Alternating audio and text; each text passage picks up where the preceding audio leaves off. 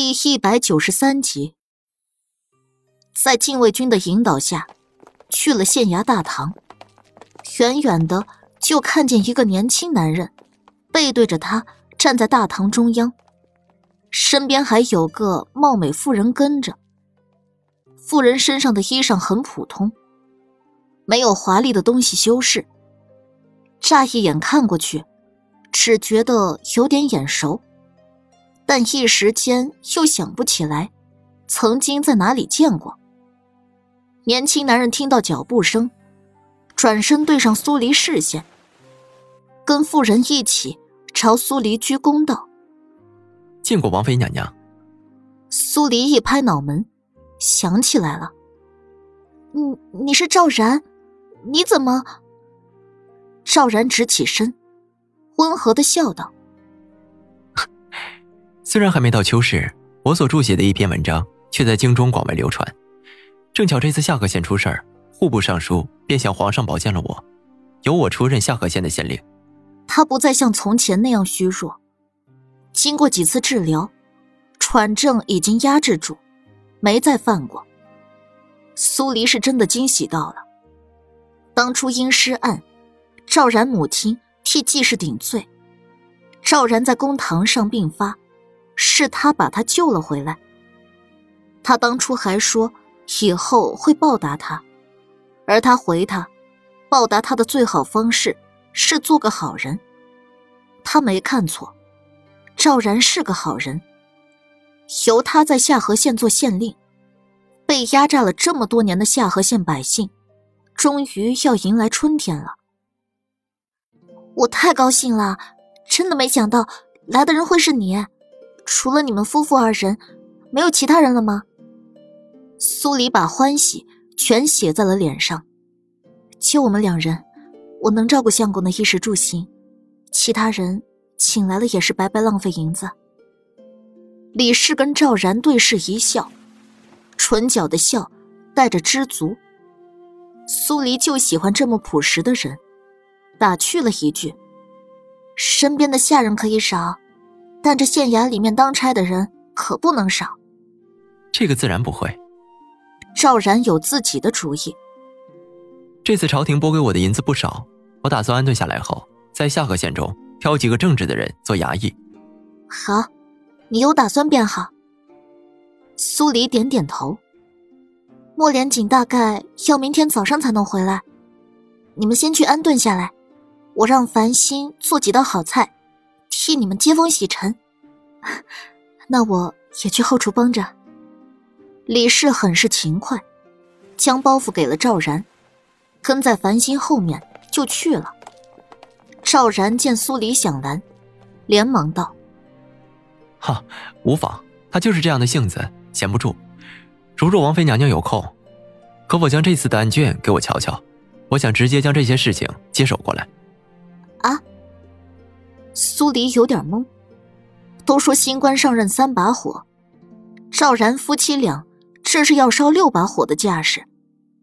不过这样也好，把案子的后续交给赵然接手，等莫连锦回来，他们就能出发去下一个目的地了。当即，苏黎跟赵然去了后院，把这几天记录下来的案卷给了赵然，同时。也把白县令留下的案卷拿了过来，里面记录着一些破过的或者压根儿就没受理的案子。赵然没说话，仔细认真的翻看。苏黎嫌他闷，不陪他在后院看案卷，直接又跑去了院子里晒太阳，逗弄笼子里的小白兔。这顿午饭，说是替赵然夫妇接风洗尘。可赵然看着温润如水，却是个急性子。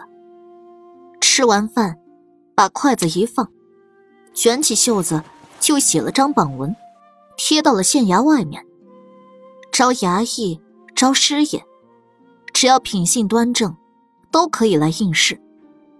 一时间，整个下河县又沸腾了。以前被山匪压着。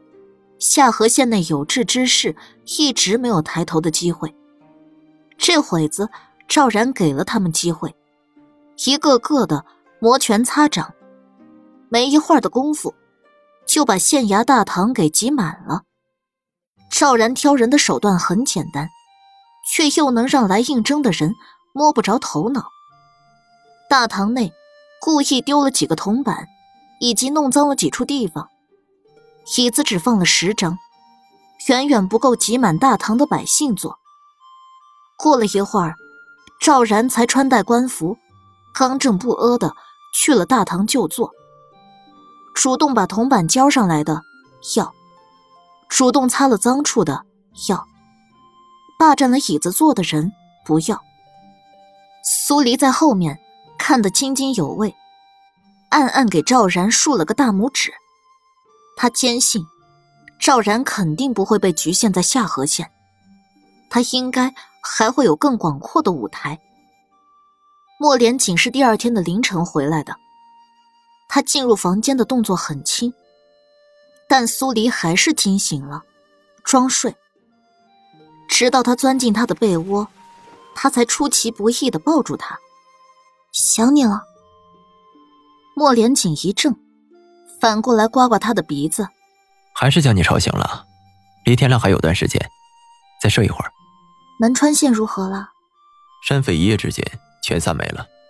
莫连锦皱眉，恐怕不止门川县，组织看中的其他地方，怕是都散了。苏黎叹了口气，唉，跑了一个组织的人，算是打草惊蛇了。组织想养私兵的事暴露后，可能会韬光养晦一段时间。在这段时间里，他们不出来。我们也没办法把他们揪出来，头疼。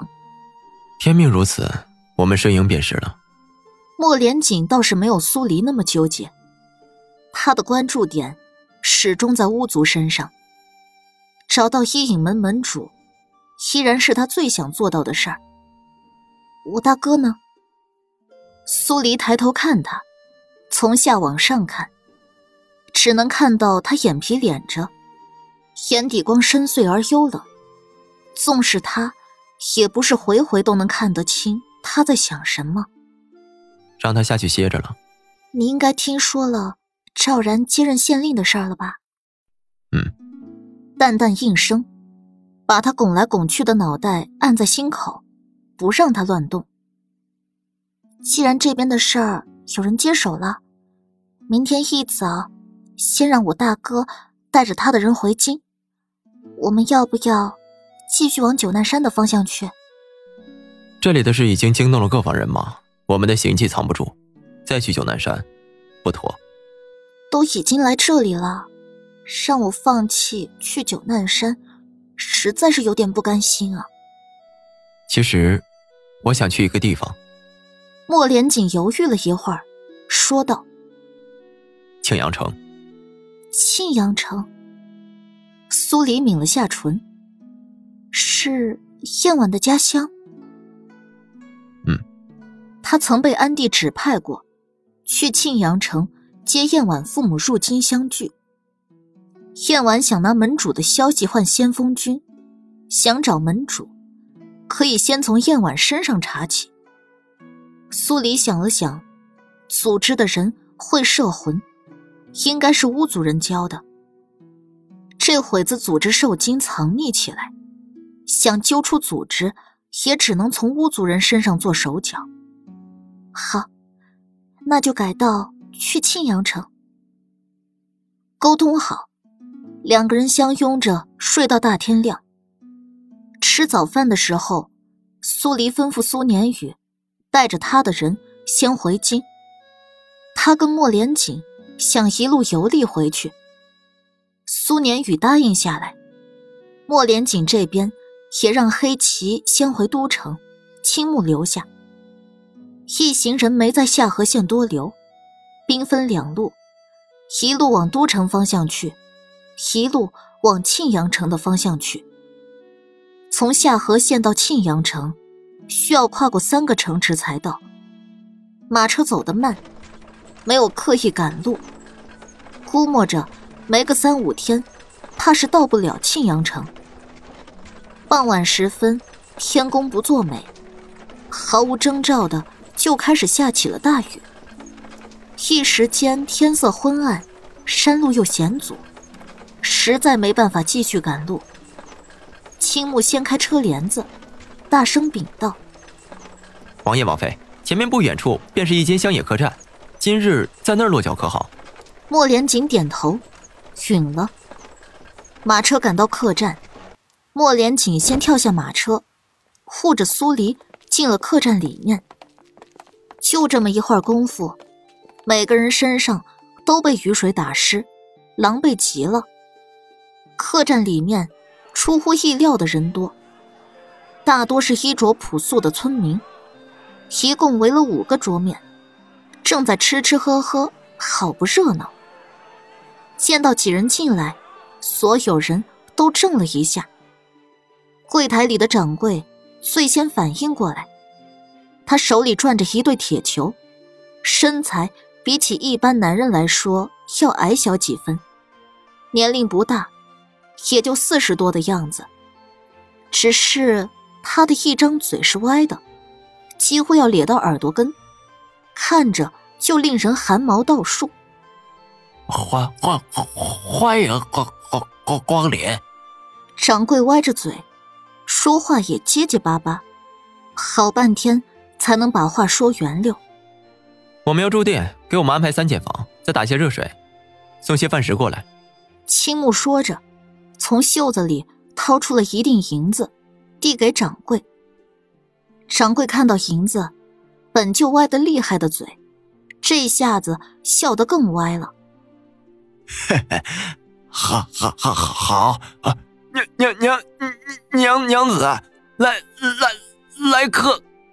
掌柜的话还没说完，从楼上砰砰走下来一个身材魁梧的妇人，脸像圆盆子，腰带游泳圈，站到掌柜身边，一高一矮，一胖一瘦，画面滑稽。各位上面请吧。先挑好了客房，剩下的我再替你们张罗。妇人做了个请的姿势，示意几人跟着他上楼。苏黎环顾了一圈客栈里面的环境，不算大，一共两层，客房加起来也不过只有五六个，但楼下这么多的村民，客房理应被占了才是。这些人不是住店的？苏黎开口问道：“妇人顺着苏黎的视线，看了眼继续吃饭喝酒的村民。他们就在大堂里，不占客房。各位放心，我们这店儿是供过路人落脚的，不是黑店。他们是山下村民，也不是打劫杀人的土匪。”妇人的话很直接。苏黎闻言，点点头，挽着莫连锦的手。往上面走，他们都没有戴面纱斗笠，但似乎这里的人并没有认出他这张脸。这样也好，省得亮出身份，平添不少烦恼。到了二楼，第一间房的外面站着两个村民，房门紧闭，只能隐隐听到里面有阵似有若无的抽泣声。除了这一间房外，其他的几个房间都是空着的。繁星一间，青木长笛一间，苏黎跟莫连锦一间。如果没有其他问题，我先去帮各位准备热水了。妇人转身离开，几人没有散开，等热水送来的空档，围站在苏黎跟莫连锦的房间。王爷、王妃，这个客栈有些古怪。青木开口道：“苏黎眉头一蹙，是有些古怪。你们看到刚才大堂里放着不少香烛冥纸吗？”“嗯。”几人点头。看下面那些人的穿着打扮，也不像是送葬或者准备祭祀。他们准备这么多的香烛冥纸做什么？苏黎疑惑不解。莫连锦替他拢了拢湿透的衣领子。每个地方都有各自的风俗，你想这么多，也不怕脑子坏掉？他这是心疼他。他每遇见一桩怪事儿，都想掺和一脚。脑子不动，那才容易坏得快。苏黎朝他哼哼一声。不过你说的对，也有可能这是他们的风俗，我是有点太敏感了。莫连锦安排了一下职业情况，恰好夫人来敲门，热水送来了。繁星走过去开门，送热水过来的除了妇人之外，还有个白白净净的年轻男人。他穿着宽大的袍子，故意把身形撑大，眉眼间带着丝阴柔气，头发梳得一丝不苟，比女人还要精致。男人似乎有些内向，抬头看了眼几人后，目光。在莫连锦身上停留了几秒，然后迅速把头垂下。当即，几人散开，各自待在各自的房间。有了热水，准备简单梳洗一下，换身干净的衣裳。房门一关，苏黎就懵了。